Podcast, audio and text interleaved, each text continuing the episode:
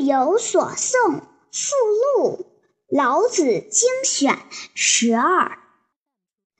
道生一，一生二，二生三，三生万物。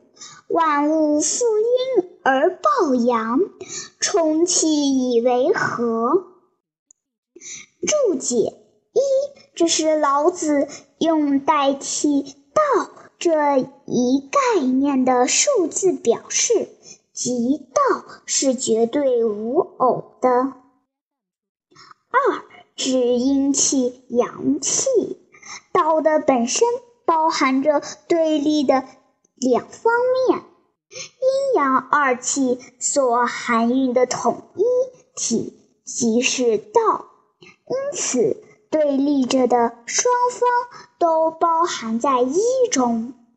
三即是由两个对立的方面相互矛盾冲突所产生的第三者，进而生万物。负阴而抱阳，是背阴而向阳，充气以为和。